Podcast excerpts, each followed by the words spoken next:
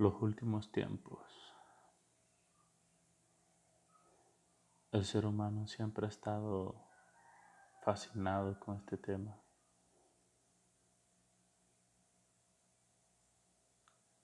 Es tal vez alguna parte dentro de, de la mente humana de que quiere saber si esto se va a acabar o no.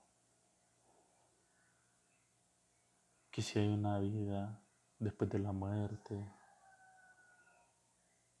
Son muchas preguntas de las cuales no tenemos todas las respuestas a ciencia cierta, sino que esas preguntas se pueden responder por medio de la fe.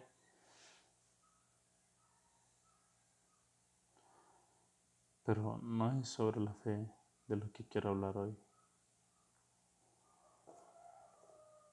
sino es algo algo de la actualidad. En estos días hemos estado viviendo tiempos difíciles. Para muchos, tal vez no, porque han acaparado riquezas, y no lo digo de una forma de que está mal. No, no, sino que ellos han tenido o Dios les ha dado la inteligencia para poder acaparar estas riquezas. Y no lo digo como de una forma como de que si son carroñeros o, algo así, no. De hecho, mi padre hizo una gran fortuna podría decirse que vivo una vida sin preocupaciones de en lo que es lo económico. Pero en mi búsqueda en este mundo de Dios, también, también sé lo que es tener hambre. También sé que sé lo que es tener frío, eh, estar solo,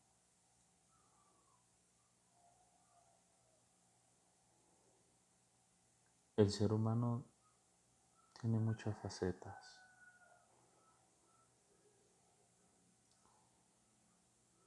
Yo sé, estoy seguro, que no es como muchos dicen, que somos la peor escoria, que somos una plaga en este mundo. Es una verdad a medias, podría decirse. Porque el ser humano es capaz de crear cosas hermosas, pero también es necio. El ser humano también destruye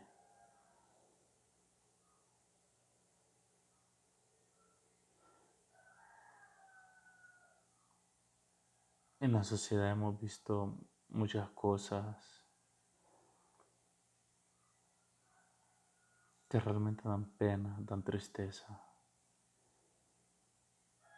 Como el ser humano se ha ido degradando, por así decirlo. Ya no hay amor fraternal hacia otras personas, nos volvemos distantes, indiferentes.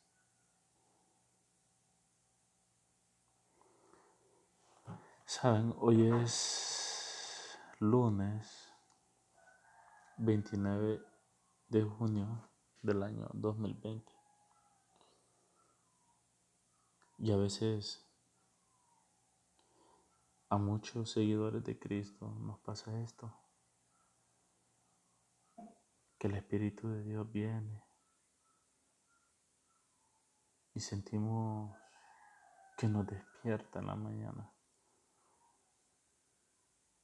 para tener un momento a solas de intimidad con Dios. Y en esos momentos el Espíritu de Dios te toca. Lees la escritura y ves un mensaje y lo ves desde una perspectiva diferente. Porque el Espíritu así te lo muestra. Y estaba leyendo, leyendo o leyendo. Realmente la Real Academia aprobó escribirlo y decirlo de esa manera. Proverbios 1. Y empecé a leer Proverbios. He leído este libro eh, muchas veces Proverbios es un libro, muchos dicen que es un libro escrito por Salomón, sí, en gran parte sí, fue un libro, fue escrito por el rey Salomón, rey de Israel, el hijo del rey David, pero también tiene, los proverbios tienen partes escritas por Agur y por el rey Lemuel. Pueden investigar en internet quiénes fueron. Y los proverbios, el tema principal de todo este libro son principios universales de la vida que nos traen palabras de sabiduría, conocimiento, comprensión de todo, instrucción. Pero sobre todo este libro lo que, lo que nos va a otorgar es el temor a Dios. Pero algunos saben muy bien qué es esto, otros quizás no. Y temor no, no es algo así como miedo, no. Imagínatelo de esta manera. Y es como una anécdota que te voy a contar. Un señor que tenía un, un mini market, pues él traía unas uvas de importación, unas uvas muy deliciosas. Y yo no sé si algún familiar o tú lo has hecho. Bueno, de hecho, yo creo que sí lo he hecho yo varias veces. Paso por el puesto de frutas, una uva, una pequeña uva insignificante. La pruebo y me parece que está bien y lo llevo. O si no, lo dejo. O a veces lo, lo puedo hacer solo por que se me antojó en ese momento probar la uva. Pero este mercader trae estas uvas de muy alta calidad Y los empleados le decían que muchas personas agarraban una o dos. Y puede parecer algo pequeño, pero entre todas las personas, entre todos esos días, entre todo el periodo de un mes, las ganancias se las estaban comiendo los clientes. ¿Qué podía hacer el mercader entonces? Se le ocurrió una idea puso una cámara de vigilancia exactamente enfrente. No así como habitualmente se pone como a la espalda. No, la puso enfrente de donde están las frutas. O sea, tú ibas a agarrar una fruta y lo primero que mirabas era la cámara. ¿Y qué fue lo que pasó desde el primer día? Ya ningún cliente volvió a agarrar ni tan siquiera una sola uva. Algo así viene siendo el temor a Jehová. Nada más que no existe una cámara fija o material que te, que te observa las 24 horas, pero realmente sí. Toda tu vida está siendo escrita en un libro. Lo bueno, lo malo, lo que tenías que haber hecho, lo que dejaste de hacer. Toda tu vida está registrada. Y si eres consciente de eso, entonces el temor de Jehová está en ti. Y si el temor de Jehová está en ti, es algo como inconcebible. Desagrada a Dios. No quiero hablar de ese tema ahorita, pero el tema del que quiero hablar es si estamos en los últimos tiempos, por eso empecé a hablar de eso. Realmente, y con esta enfermedad que tiene de rodillas al mundo, mucha gente piensa y dice que este año 2020 ha sido un año de, de gracia tras desgracia, ha sido un año terrible. Y realmente que sí, en la economía, con esta pandemia, que muchos la están pasando muy mal. Realmente muchos la están pasando muy, pero que muy mal. Así como en este país en el que yo vivo, un país del tercer mundo, donde el gobierno es corrupto hasta donde ya no más. Si viene alguna ayuda de algún país extranjero, se desaparece. Se inventan cualquier cosa con tal de robarse los dineros destinados para el pueblo. Entonces el pueblo hondureño lo está pasando pésimo. Me refiero a aquellas personas que viven el día al día. Pues estaba leyendo este libro de proverbios. Eh, si ustedes después quieren estudiarlo, lo pueden hacer. Es Proverbios, el capítulo 1. Pero vamos a leer directamente desde el versículo 20 en adelante. Y habla sobre la sabiduría.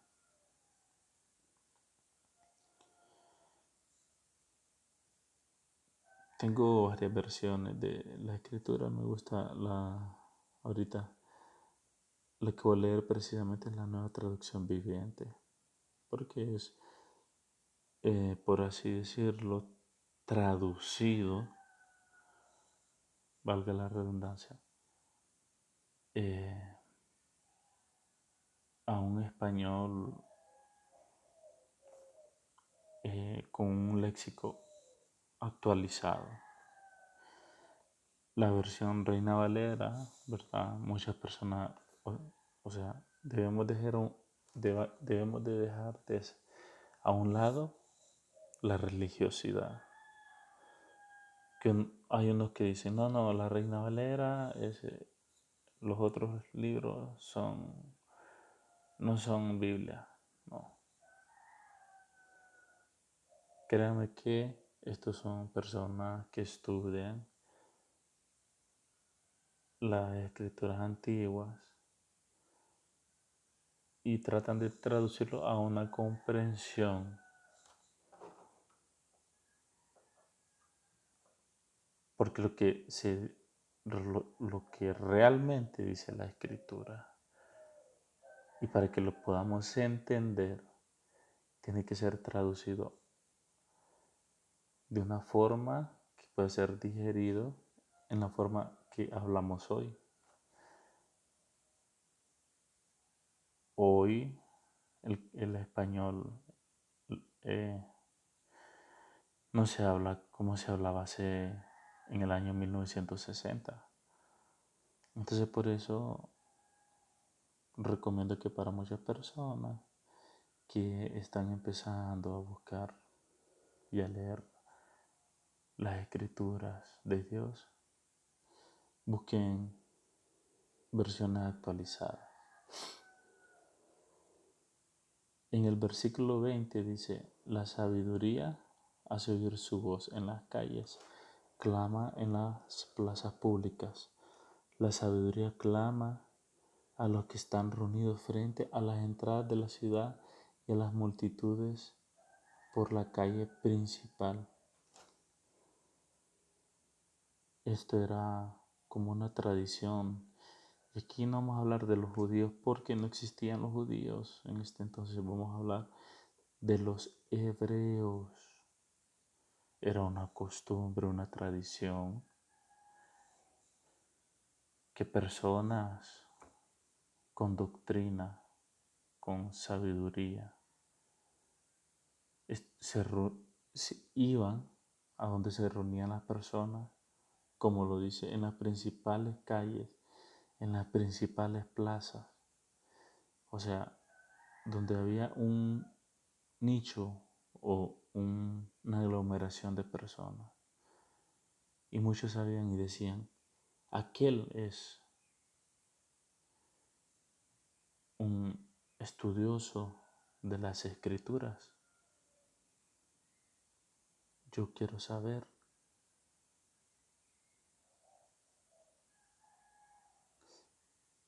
y cómo, cómo clamaba la sabiduría en las calles, a través de estas personas, porque Dios siempre ha utilizado a las personas para difundir su mensaje. Pero Mientras vamos, mientras vamos leyendo esto, vamos a ir viendo lo interesante y lo profundo de este mensaje.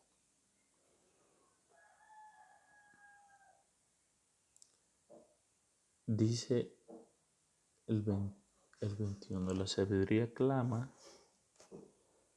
a los que están reunidos frente a la entrada de la ciudad y a las multitudes por la calle principal. Ahora viene esta amonestación.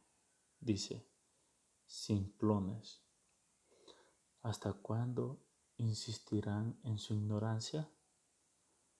Burlones, ¿hasta cuándo disfrutarán de sus burlas? Necios, ¿hasta cuándo odiarán el saber?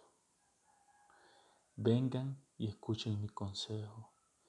Les abriré mi corazón y los haré sabio. Solo miren esta, esta palabra que hermosa. En la Reina Valera dice, volveos a mi represión.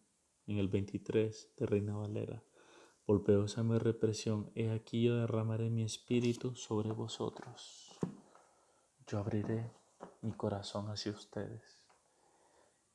Dice Jehová, yo derramaré mi espíritu.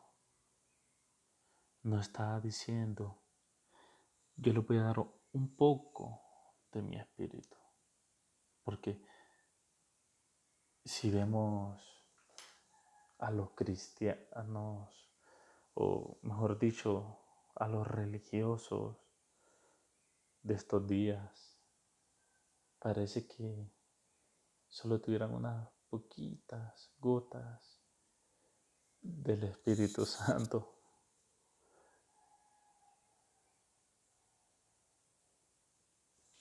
Digo esto por su forma de actuar. En las redes sociales muchas personas se preguntan dónde están los apóstoles, dónde están los profetas, los pastores, los evangelistas. Yo también me pregunto dónde están. Bueno, sigamos.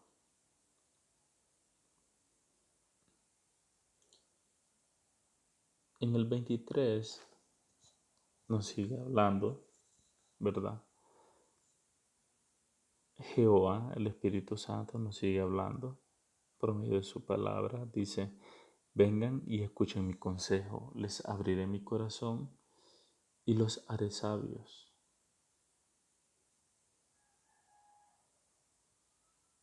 El 24 dice, los llamé muy a menudo, pero no quisieron venir. Les tendí la mano, pero no hicieron caso. No prestaron atención a mi consejo y rechazaron la corrección que les ofrecí. Y el 26, solo miren. Del 24 al 25 nos está hablando de que Dios ha estado pacientemente llamando, que ha extendido su mano, que nos ha querido dar su corrección. Y muchos nos diremos, pero ¿por qué necesito una corrección? ¿Qué he hecho yo? ¿Qué he hecho yo de malo? Y muchas veces es paradójico, porque muchas veces cuando caemos en desgracia decimos, ¿y yo qué he hecho para merecer esto?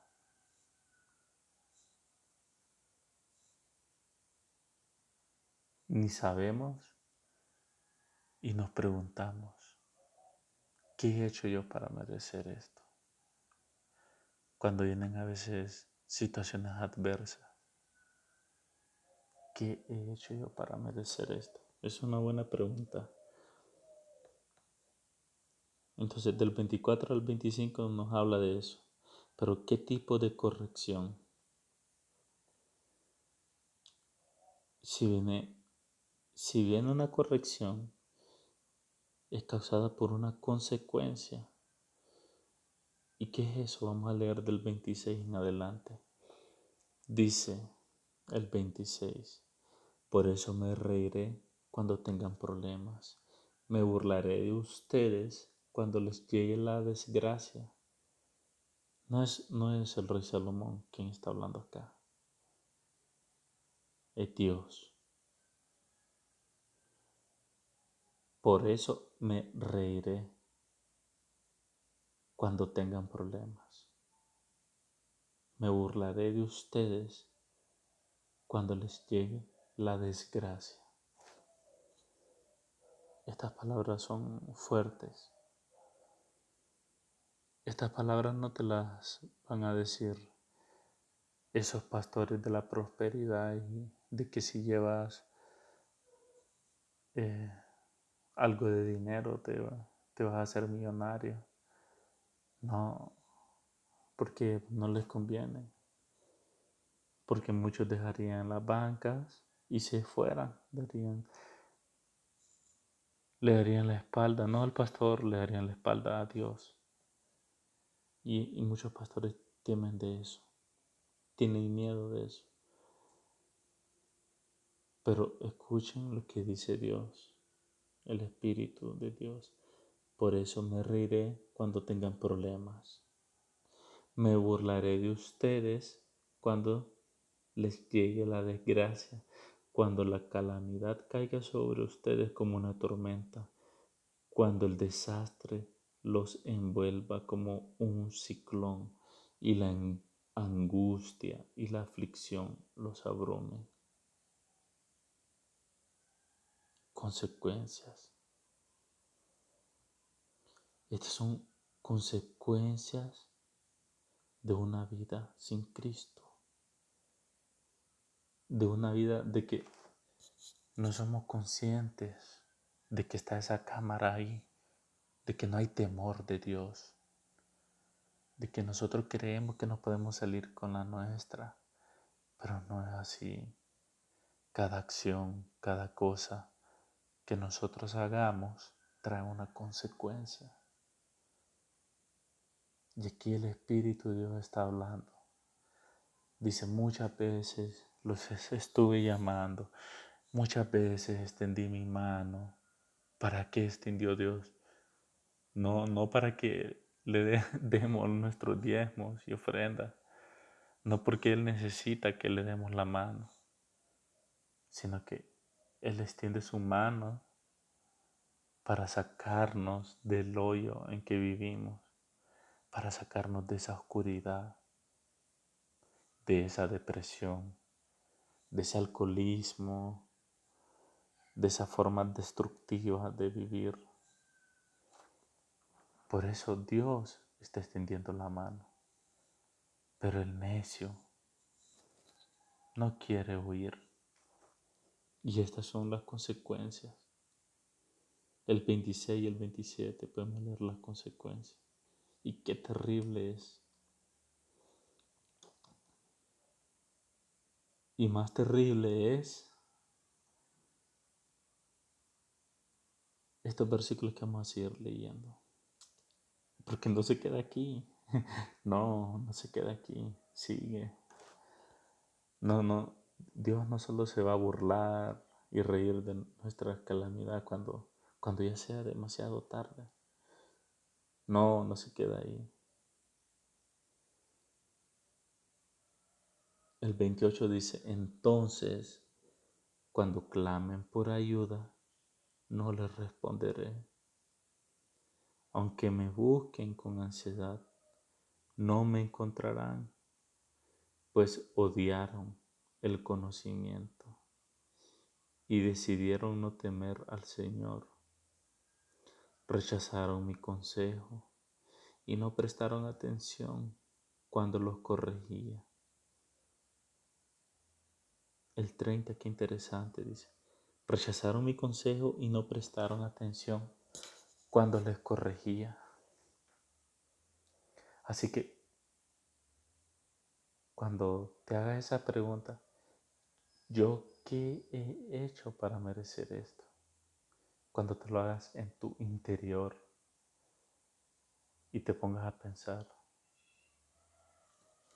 solo piensa este versículo rechazaron mi consejo y no prestaron atención cuando los corregía. Son momentos de sentarse, de ponerse a pensar y ver nuestra vida como si estuviéramos viendo la vida de alguien más. Porque para eso somos muy buenos, somos excelentes para analizar la forma como come el otro, la forma como actúa, la forma como, como decimos, cómo éste está criando a su hijo, cómo ella está criando a su hijo, cómo éste hace esas cosas. Entonces, si nosotros vemos nuestra vida como si fueran ajenas, como si fueran la vida de otras personas, nos vamos a empezar a dar cuenta muchos errores que tenemos A veces lastimamos a las personas con lo que decimos. No nos medimos en nuestras palabras. Y es muy tarde a veces para reparar heridas y errores. Y después vienen los problemas, las consecuencias.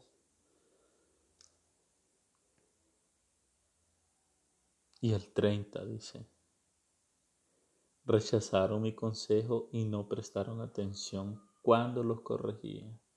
No prestamos atención a veces cuando viene la corrección. Ya para ir terminando, el 31 dice, por lo tanto tendrán que comer del fruto amargo y vivir a su manera y se ahogarán en sus propias intrigas. Solo miren qué triste. Vivirán a su manera y se ahogarán con sus propias intrigas. Dice, pues los simples o los simplones, dice acá, se apartarán de mí hacia la muerte. Los necios son destruidos por su despreocupación. Qué interesante, los necios. Las personas que dicen, no, pues yo no me la caliento. A mí me da, no me da ni frío ni calor, me da igual. Soy indiferente. Esas personas son necias y serán destruidos por lo mismo, por, por su misma forma de ser, por su despreocupación. El último versículo, una llave de esperanza, una llave que si la tomamos es el principio del camino al éxito. Dice el 33, en cambio, todos los que me escuchan vivirán en paz, tranquilos, sin temor del mal. Sabe, yo quiero darte este consejo.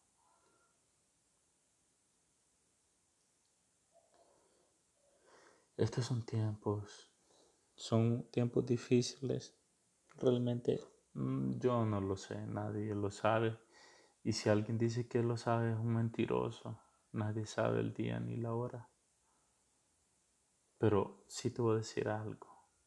Estos son momentos para reflexionar. Son momentos para ponerse a pensar en qué estamos haciendo, qué estamos haciendo con nuestras vidas.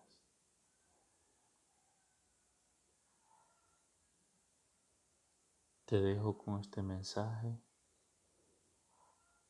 Espero que pueda ser de tu ayuda. Tal vez no de tu agrado, porque la verdadera palabra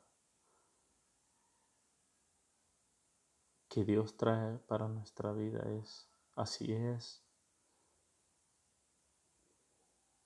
No tenemos que maquillar la palabra de Dios. Debemos decirlo tal cual es. Y no para hacernos sentir mal. No, en ningún momento. Sino que para que la sabiduría haga un efecto en nosotros. Te invito a que sigas leyendo las escrituras y dedicarle un momento de intimidad al Padre Altísimo. Deseo lo mejor para ti.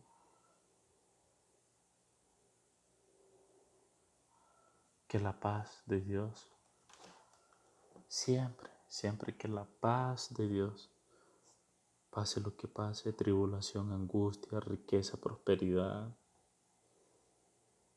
Que la paz de Dios siempre esté contigo.